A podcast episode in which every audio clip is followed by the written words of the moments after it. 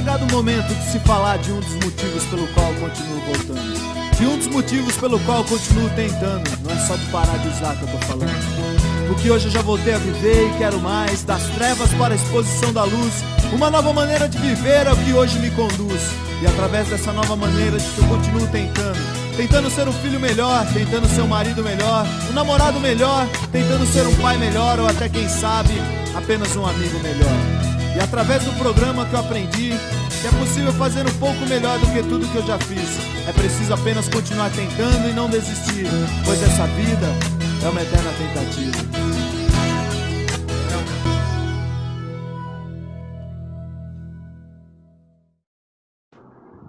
Salve, salve galera, sejam bem-vindos ao programa Hashtag Tamo Junto do Grupo Infinity Quality of Life. Sou Eduardo Garcia, conselheiro terapêutico e adicto em busca e recuperação. Passando aí para o meu amigo Marvin Pereira. Por gentileza, Marvin, faça a sua apresentação.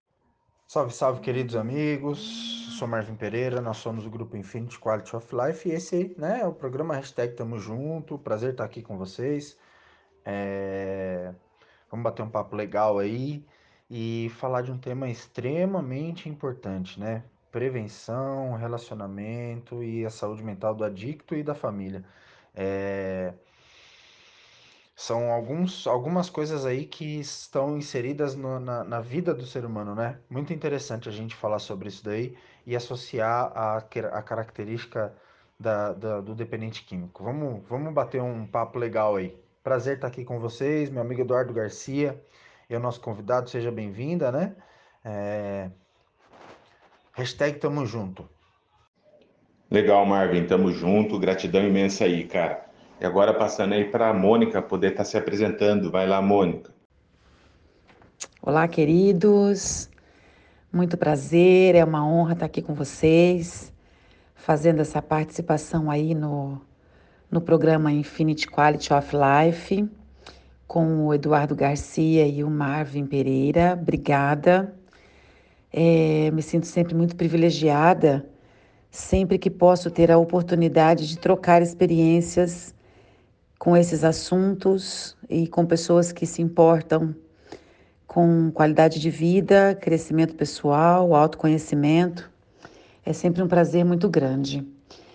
Uh, meu nome é Mônica Batista, eu trabalho como psicanalista e sou especialista em relacionamentos. Depois de uma grande caminhada assim com a minha própria história, buscando o autoconhecimento, aprendendo muito sobre relacionamento, saúde mental, o fato de fazer o autoexame uh, me levou a, a, a, ter o prazer também de trocar experiência com outras pessoas e isso me trouxe bastante crescimento pessoal. Na verdade, o crescimento pessoal só veio para minha vida através do outro. Então, acredito ser esse o meu berço, não não me vejo sem isso. E ter buscado a psicanálise foi uma, uma, uma experiência muito bacana, porque o psicanalista, ele é, ele é, porque a psicanálise trabalha muito com uh, traumas, com o que tem no inconsciente, com aquilo que não aparece, aquilo que a gente não fala. Então, o fato de ter vivido na pele muitas muitas coisas, muitas situações, me fez buscar a psicanálise e me encontrar nesse meio. Uh, eu faço filosofia e gosto muito dessa área de relacionamentos, então eu me especializei, me tornando uma especialista em relacionamentos, tratando de dinâmicas familiares disfuncionais, tóxicas e abusivas. Então, eu trabalho muito com adolescentes no que diz respeito à prevenção porque trabalho junto com as famílias, trabalho os relacionamentos e a mediação é, e conciliação familiar, né? É, hoje, muito com adictos e não adictos familiares, e, e a gente sabe que a adicção é a doença da família. A adicção não envolve uma pessoa, envolve várias pessoas no mesmo meio e pode atingir muita gente. Então, eu sou muito privilegiada de estar nesse meio, crescendo e ajudando a crescer. Uh, nós vamos falar de prevenção, relacionamento e saúde mental do adicto e familiares. Então vamos lá. Dando continuidade, gostaria de lembrar aos nossos ouvintes e telespectadores que todos os nossos podcasts são abordados também na livecast de quinta-feira, às 21h30. Então, conto com sua participação, com o seu apoio e não esqueçam né, de estar compartilhando esse link com o maior número de pessoas possíveis. E além disso, estamos também no YouTube, Facebook e Instagram e então, se você ainda não se inscreveu ou não é um seguidor do Infinity Quality of Life, por gentileza, vai lá agora, né? Se inscreva e também não esquece de compartilhar com todos os seus amigos, tá? Também gostaria de estar falando aí sobre o nosso agenciamento digital. Então, você que quer mostrar seu trabalho nas redes sociais, eliminar o medo de falar frente às câmeras, ganhar experiência prática, eu tenho um convite a fazer. Né? Já ouviu falar do agenciamento digital do Grupo Infinity? O agenciamento é a oportunidade de você expor seu trabalho e, mais que isso, adquirir experiência no mundo digital. O agenciamento digital é um novo modelo de currículo. Então, para maiores informações, entre em contato com o Marco pelo número 11 9 5074 8502. Iniciando aí nosso podcast de hoje com a nossa convidada Mônica, psicanalista com o tema Prevenção, Relacionamento e a Saúde Mental do Adicto e Familiar. Mônica, para a gente poder estar tá iniciando então o nosso tema, fala um pouquinho para a gente aí sobre prevenção, qual o significado, né? qual o conceito você tem aí de prevenção? Quando a gente fala de prevenção, nós falamos de agir antecipadamente, de nos preparar antecipadamente para um possível mal, o mal da dependência química, o mal do uso de drogas. Então, eu me antecipo com uma ação para prevenir um resultado. Então, é, quais são as ações que, enquanto mãe, eu posso ter para prevenir, para antecipar que o meu filho não tenha um problema com drogas? Eu tenho garantias de que meu filho não vai ter problema com droga? Não, eu não tenho garantias. O que eu posso fazer enquanto mãe, enquanto pessoa que se relaciona com essa com essa criança, com esse adolescente, é ter um preparo psicológico, emocional, é, da minha conduta, para que a gente possa se relacionar da melhor maneira possível e assim ele não ter isso. Mas eu só posso fazer a minha parte. Em muitos casos, existem muitas mães que fazem, que querem fazer a parte dela e querem fazer a parte dos pais que são ausentes. Ou em casos de avós, por exemplo, que cuidam dos filhos para os seus filhos querem se antecipar e fazer a parte do filho que é ausente, da mãe, da mãe que é ausente, né? Na vida do, do adolescente. Então, é, como é que eu posso fazer enquanto mãe para prevenir esse mal? Eu posso me relacionar da maneira mais saudável possível. Como é que eu sei disso? Primeiro, eu preciso entender que é, é, é através das minhas relações saudáveis ou não, é que eu sou saudável ou não. Então eu preciso me preparar enquanto pessoa para entender que os meus filhos dependem de mim afetivamente para que eles possam também ser, ser resolvidos uh, emocionalmente. A dependência dos pais, ela é extrema e absoluta quando os filhos são crianças e adolescentes. Eles dependem efetivamente e afetivamente dos pais. Eu preciso, enquanto mãe, ser uma pessoa. Se eu sei, por exemplo, que eu tenho problemas emocionais e não os resolvo, não, não trato dos meus problemas emocionais, eu estou conscientemente cometendo abuso com os meus filhos. Quando eu fiz a preparação para ser conselheira na área da dependência química, eu entendi que o fato de eu ter usado drogas no meu passado e de eu ter me tratado e os meus filhos não terem existido nessa época. E eu me casei e me e, e, e engravidei e esses filhos vieram ao mundo. O fato simplesmente deles serem meus filhos fazem com que eles precisem de terapia. Então você imagina o quanto essa dependência é, é, é, absoluta e difícil, porque eles dependem de mim, da minha postura, deles dependem do meu comportamento, eles dependem da minha conduta comigo para eles terem as deles. Sou eu que vou ensinar os meus filhos a gostarem deles ou não. Então, dependendo da maneira como eu me trato, os meus filhos vão se tratar. Os filhos não precisam ver os pais usando drogas para eles aprenderem a usar drogas.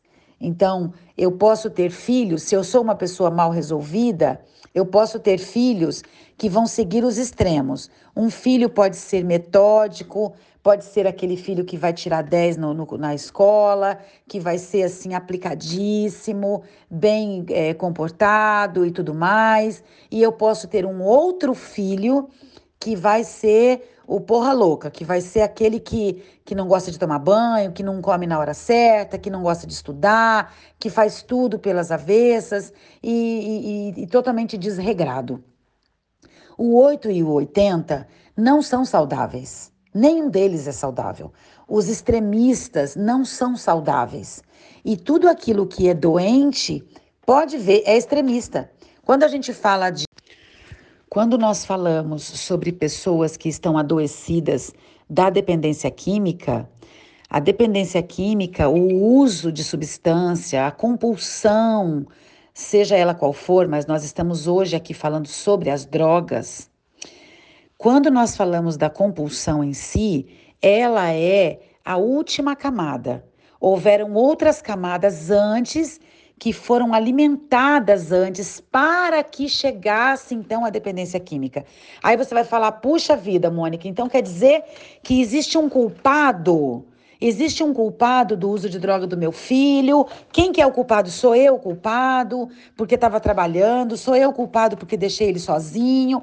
É, culpada? Não, não é nada disso. Se nós formos procurar os culpados, nós vamos muito longe, porque todo mundo tem uma história muito difícil para ser contada. Por trás de uma criança, de um adolescente que está usando drogas, existem motivos, existem motivos que explicam esse mau funcionamento. Ninguém, absolutamente ninguém que tem o problema de compulsão com drogas escolheu isso de forma planejada. Jamais é uma escolha. Isso é um condicionamento, é uma situação de condição que a pessoa está e o condicionamento, ele é um aprendizado involuntário, involuntário. As pessoas que chegam ao ponto de usar drogas, gostar de usar drogas e ficar usando drogas, existe algo que explica que está por trás dessa cena. E é esse por trás da cena que muita gente não gosta de encarar, não gosta de falar. São muitas as famílias que não procuram ajuda porque tem medo do que vão ouvir, é medo da culpa, medo da dívida, porque elas já se culpam. Os pais que são adictos e que têm filhos, quando os filhos usam drogas, esses pais geralmente dizem assim: a culpa é minha, que foi o meu caso.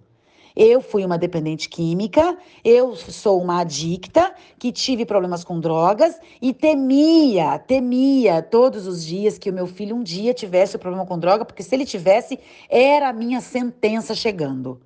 E aconteceu isso, e o meu filho foi usar drogas e eu tinha culpa assim, é lógico que é por causa, é por minha causa que ele está fazendo isso. Então a ideia não é culpar ninguém. A ideia não é essa, mas existem motivos que explicam. Vamos aos motivos. Vamos aos motivos. Legal, Mônica, muito bacana aí a forma como você coloca, porque fica claro, né, e evidenciado a importância de antecipar através de informações é, e experiências de outras pessoas, experiências mal sucedidas que culminaram aí em acidentes, morte, destruição é, para esses adolescentes. Né? Então, muito bacana aí a sua colocação. Agora passar para o Marvin poder estar tá fazendo a sua pergunta. Vai lá, Marvin. É agora, né? Muito bom a sua, a sua colocação, né, Mônica, é, sobre o significado de prevenção. E eu queria pedir para você incrementar essa resposta, dizendo um pouquinho para nós quais são os meios de prevenção pra, sobre as drogas, né? Que que, como, como que a gente pode entender, né, e aplicar a prevenção aí na, no uso de drogas? A falta de vínculo a falta de conexão, a falta de desenvolvimento na relação, a falta de amor, a falta de afeto, a falta de toque, de interesse, de preocupação, o excesso de coisas, de facilitações, a, a, a falta de, de, de coisas, a falta de, por exemplo, a extrema pobreza é um, é um dano que contribui, eu não estou dizendo que é o motivo, ok? Contribui para uma pessoa é, ser mal resolvida e ter possivelmente o problema com drogas. E esse problema, juntado a outros problemas de característica, de personalidade, de dificuldade de pertencimento, a dificuldade de ter vínculo com pessoas. O que, que é o vínculo? Você vai falar assim, tá, mas a minha família sempre teve vínculo, teve conexão, eu tive uma boa educação, eu tive de tudo, não faltou nada e mesmo assim eu fui usar droga. Não! Eu não posso aceitar isso, me desculpe, mas se tem alguém que está usando drogas compulsivamente, e compulsivamente, gente, não é batendo a cabeça na parede usando drogas, não, tá? Compulsivamente é tendo que usar, é a maneira como se usa, ok? A pessoa que tem problema com droga, eh, que tem a compulsão, está gostando de usar drogas, está ali é, concentrada em maneiras e meios de usar, essa pessoa, ela, ela esteve pronta antes. O que foi que aconteceu antes na vida dessa pessoa? Então, assim, o vínculo que eu estou falando, a conexão que eu estou falando, é, eu sei o que está acontecendo na vida dos meus filhos. Eu sei o que os meus filhos gostam, quais são os seus gostos, eu sei quem são os professores que eles se relacionam, quais são as matérias que eles gostam, quais eles não gostam, quais são as semanas de prova e como estão as provas, quais são as notas, quem são os melhores amigos, onde eles vão quando vão dormir na casa do amigo, quando o amigo vem, eu sei quem é esse amigo, eu, eu, eu conheço a família desse amigo, eu tô por dentro. Eu conheço os desprazeres dos meus filhos, os dissabores dos meus filhos na vida, no cotidiano deles. O que é que eu sei sobre os meus filhos? Isso é conexão. Nesse momento, eu estou aqui, mas eu sei como está a vida dos meus filhos no colégio, com os amigos, na área estudantil, o que, que eu, na sexualidade deles, o que, que eu sei sobre os meus filhos? Ou meu filho está se criando no quarto, de vez em quando eu apareço e digo assim: filho, tá tudo bem com você? E ele, com aquela cara de quem não entendeu nada, diz: tá. E eu, e eu digo assim: não, mas ele disse que tá tudo bem. Uma coisa é o que o meu filho diz. E outra coisa é como está. Eu estou acompanhando a vida do meu filho para dizer que eu sei o que está acontecendo na vida do meu filho? Porque uma coisa é o que eu, o meu filho diz, e outra coisa pode ser o que está acontecendo. Que tipo de investigação eu tenho? E eu não estou falando de investigação, de controle, de pressão, de autoritarismo. Eu estou falando de acompanhar. Eu estou falando de conexão, de olho no olho, de toque. Todo mundo tem necessidade de se sentir importante e especial. Meu filho se sente especial dentro dessa relação comigo? Como que é? Como é que meu filho se sente? Meu filho se sente válido? Como é que está a autoestima do meu filho? Meu filho gosta do corpo dele? O meu filho gosta de se comunicar com as pessoas? Que tipo de comunicação meu filho usa? Qual é a comunicação que meu filho utiliza para estar com os amigos? Ou meu filho é isolado? Como é que é isso? Que show, né, cara? É, é, é... Posso dizer que, na perspectiva das facilitações, eu, eu eu consigo me identificar muito. Não é novidade que eu sou um dependente de química e recuperação, né? E nessa perspectiva dos vínculos, eu só fui perceber de fato que eu não tinha vínculo com a minha família, né? Que eles não tinham vínculo comigo, já depois nos processos de recuperação, né? Que o, o que eu achava que era um vínculo, né? Que era um relacionamento totalmente disfuncional, estava destruído. Então, é, eu precisei tomar uma rédea da minha vida para poder aprender a desenvolver esse vínculo aí de fato, né? E eu venho conduzindo isso com maestria e realmente vem dando uma estrutura muito boa para o meu processo de recuperação. Show de bola a sua resposta, querido. Vamos continuar, Edu. Passando para a minha próxima pergunta, Mônica. Por que as drogas são especialmente perigosas para os jovens? As drogas são especialmente perigosas para os nossos jovens Porque os nossos jovens estão em processo de descoberta. Os nossos jovens estão em processo de vulnerabilidade, de sensibilidade. Muitas vezes estão confusos, amedrontados com o que tá, está por vir, estão se descobrindo sexualmente, estão se descobrindo na personalidade, estão se descobrindo de várias formas. E, é, e esse momento é um momento difícil e vulnerável. É um momento que merece cuidado, é um momento que merece carinho para os nossos jovens. Mas precisa ter sensibilidade também para proporcionar isso para os nossos filhos. Precisa de sensibilidade.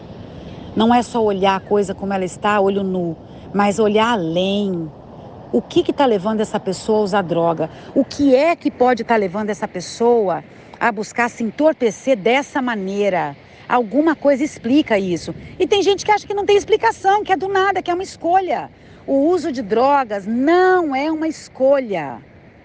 As pessoas que têm problemas com drogas, que estão compulsivas, que estão perdidas, não escolheram, não decidiram estar assim. É uma escolha insana? É uma escolha insana, demente, sim mas não foi uma escolha planejada, elaborada, preparada para isso. Porque ninguém em sã consciência se prepara, decide ou escolhe tal coisa. Ninguém faz isso. Ninguém faz isso consigo mesmo. Todas as pessoas que entraram nisso estão condicionadas, levadas por um condicionamento. E o condicionamento é um aprendizado involuntário. Nós não aprendemos voluntariamente, de forma, de forma consciente, que a gente se relaciona mal. Não, a gente se dá conta disso na vida. Então, quando a gente encontra um jovem que está perdido, confuso, frustrado e compulsivo por seja lá qual for a droga, tem alguma coisa que explica isso. Tem um motivo por trás, sempre tem. Eu estou afirmando.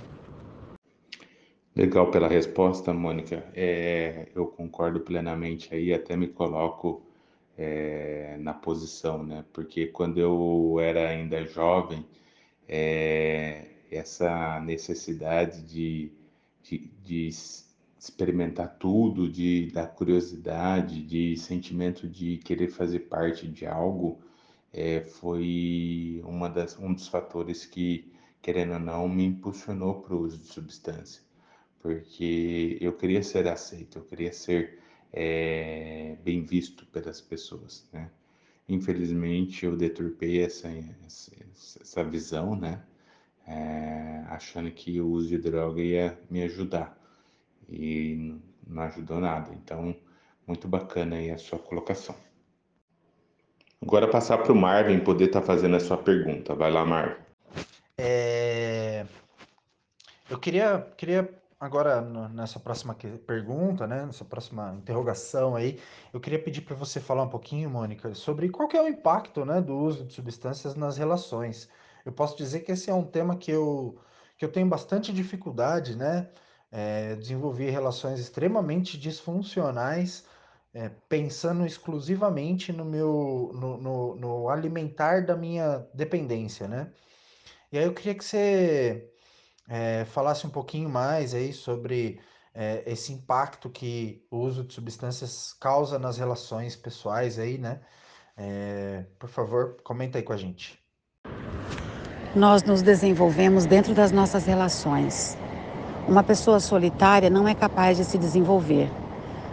Uma criança que é criada pela avó, que vive ocupada cuidando das coisas, não é capaz de desenvolver sem relações.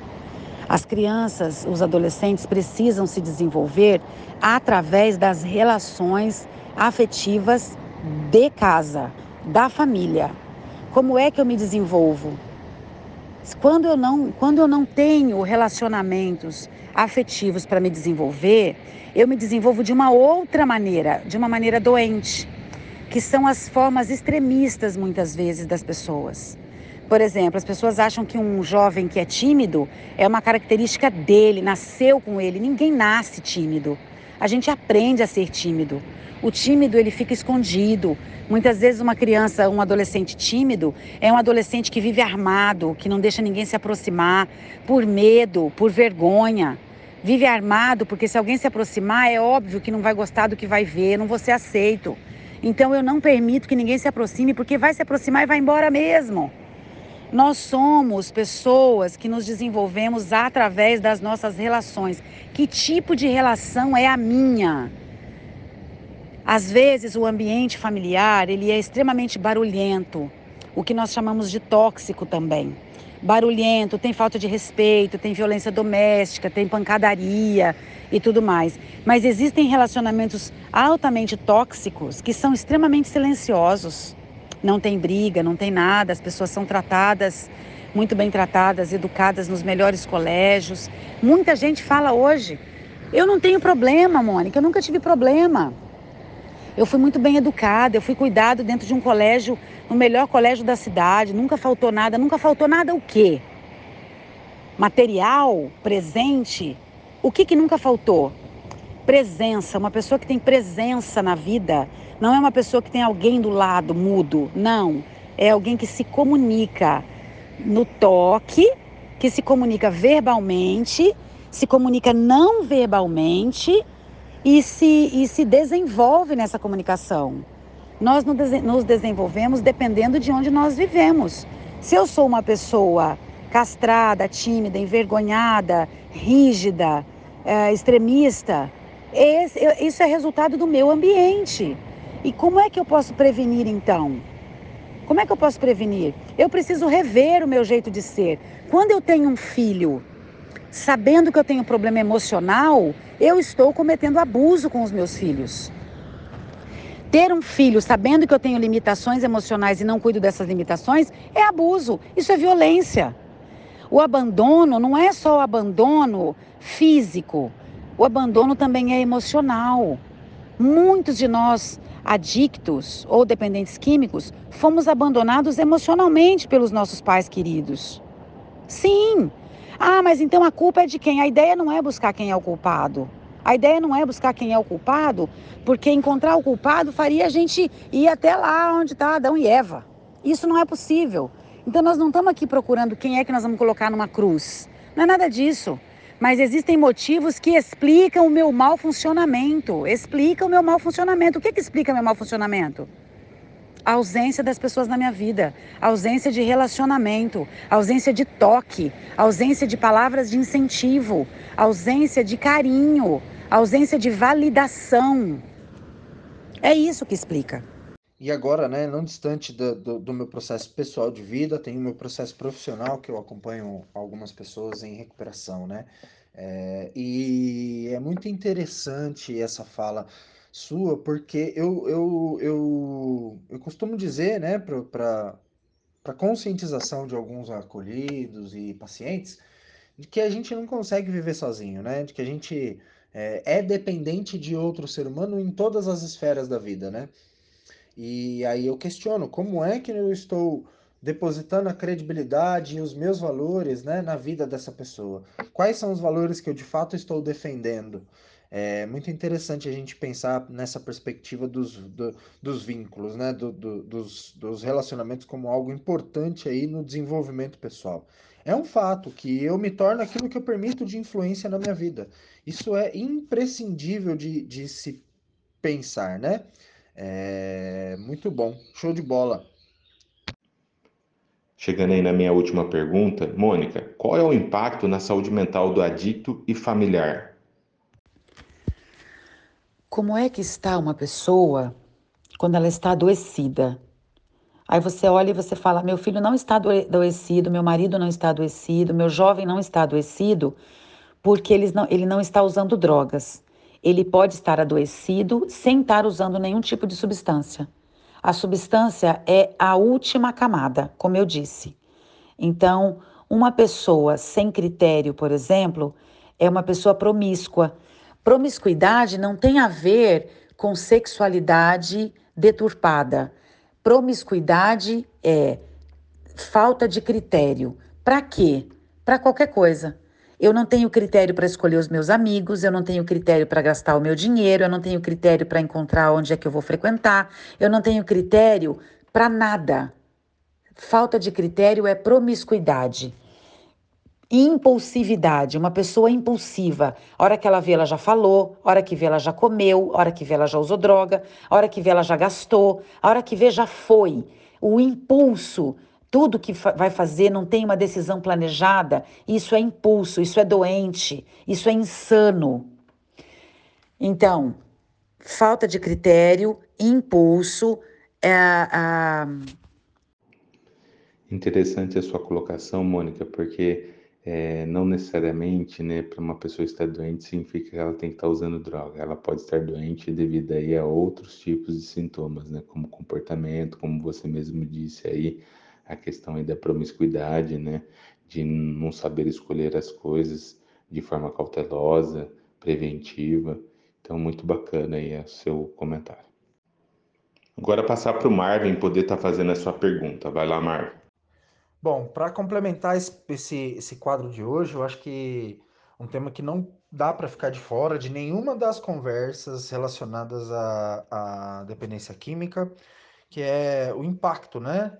É, que é causado aí na, na, na, no, na família, no, no, nas pessoas ao seu redor, né? Ao redor do indivíduo dependente químico. Então, assim, é, quando a gente pensa nesse impacto, a gente também pensa né, na perspectiva da família, dessas pessoas quererem ajudar as, os indivíduos dependentes químicos. E aí eu queria pedir para você comentar um pouquinho como que né, essas pessoas, os pais, os amigos ali próximos, é, podem ajudar seu, seu ente querido ali, o seu filho, né, a, a parar de usar substâncias, né, de usar drogas. Como que como que a gente pode entender isso daí, né? Como que os pais podem ajudar o filho ou aquela pessoa que é próxima ali a parar de usar drogas? Comenta para nós aí, por favor. Como é que os pais podem ajudar uma pessoa a parar de usar drogas? Quando os pais aparecem no meu consultório e dizem assim, Mônica, eu tô aqui com a minha filha, com meu filho, me dando problema, não sei porquê. Existem pais que se sentem até traídos pelos filhos porque o problema é ele está tão fora da realidade da, da, vida do filho que ele se ele ele está tão surpreso com o uso de drogas e você precisa explicar para esses pais que é a relação deles é que precisa mudar para que esse filho encontre então um motivo, o um entusiasmo para parar de usar drogas. Então, o que fazer para os, os, para os pais conseguirem ajudar os seus filhos que estão usando drogas. Quando esses pais aparecem no consultório, como eu estava dizendo, eles me, me, trazem a queixa, trazem o filho ou a filha e dizem sobre o problema e deixam o filho lá. E são muitas as vezes, é, é, principalmente se tratando de adolescente ou de criança, eu não posso ajudar apenas o adolescente mostrando para ele onde é que está o problema e a causa, porque eu gosto de tratar da causa dos problemas e não apenas dos sintomas. Quando nós descobrimos a causa do problema, nós identificamos como, como solucionar. Então, a pessoa ela automaticamente sara deste problema em, em processo simultâneo quando ela descobre qual é a causa. Então, Estamos chegando ao fim aí do nosso podcast. Eu gostaria de convidar o Marvin para poder fazer sua consideração final. Vai lá, Marvin. Du, esse é um daqueles programas que dá pra gente ficar 10, 20 horas falando, porque tem assunto pra caramba, né? Então vamos convidar a galera aí, quinta-feira, é, às 21h30, a gente poder bater um papo legal aí e discorrer um pouco mais sobre esses temas aí, né? Dá pra ir longe. Acho que esse vai ser um programa que vai até meia-noite, brincadeira. É... Mas vamos lá. É, obrigado, né, Mônica, por estar tá aqui compartilhando um pouquinho com a gente. Obrigado por, por se dispor aí, né? A gente sabe da correria, mas vamos, vamos continuar alimentando a saúde mental, alimentando as oportunidades para aquelas pessoas que ainda não encontraram, né, é, uma porta de saída, seja ele recuperando, seja um familiar, seja um profissional aí da área da saúde. Vamos continuar levando essa informação. Muito bacana. É... Hashtag tamo junto, obrigado a todos que nos acompanharam até aqui. Mais uma vez fica o convite aí, 21h30 na quinta-feira, para vocês acompanharem a gente lá pelo YouTube ou Facebook, tá bom? Hashtag tamo junto, um abraço.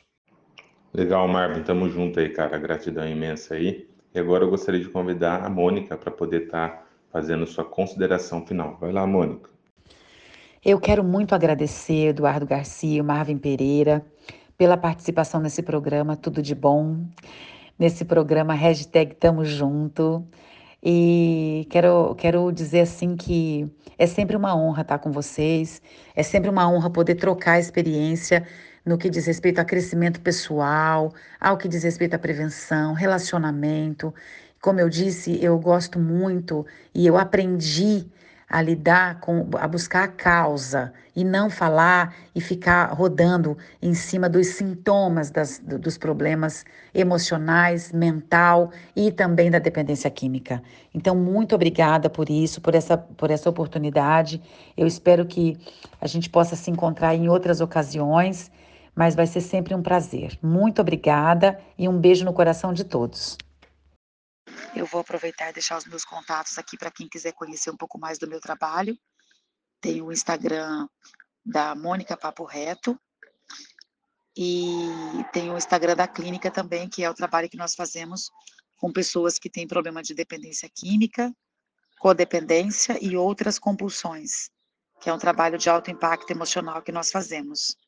E o Instagram da clínica é arroba underline. E é isso. Quero agradecer mais uma vez e tamo junto. Legal, Mônica, muito obrigado, gratidão imensa aí pela sua participação, por ter disponibilizado o seu tempo para estar junto com a gente aqui no podcast Hashtag Tamo Junto, então uma gratidão imensa.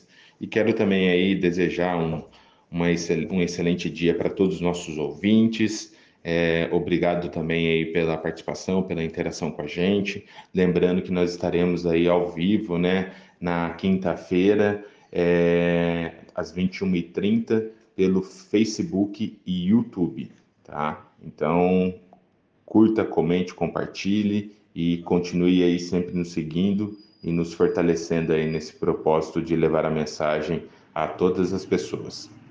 Hashtag Tamo Junto, uma gratidão imensa mais do que uma missão, um propósito para vidas.